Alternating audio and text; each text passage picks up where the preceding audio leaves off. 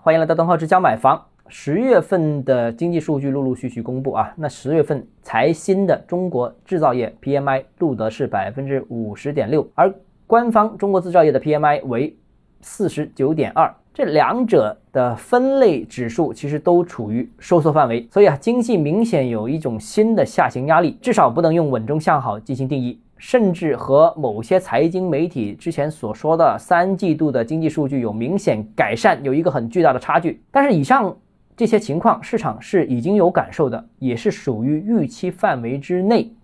但过去一周啊，我们看到北上深港四大股市超乎寻常的下跌，特别是香港，简直是跳水啊！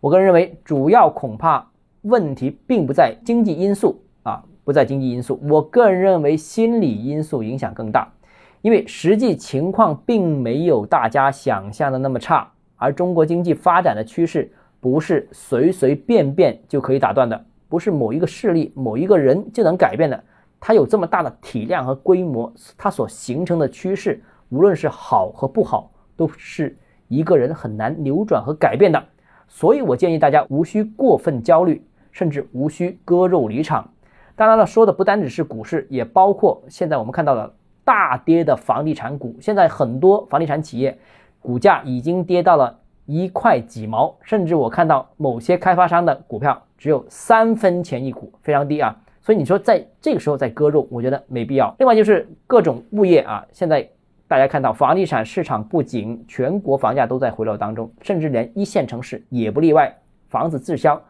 但是，既然它已经回调了这么长时间，你在现在这个时间选择割肉离场清仓，我觉得也不是现实的。毕竟中国房地产市场的基本面还在，基本趋势还在。当然，政策基本环境发生了很大改变。至于城市化这个呃速度，我觉得仍然能保持一定增速。经济增长、人口增加的这些城市，中长期看还是没有问题的，也无需在这个时间点过分恐慌。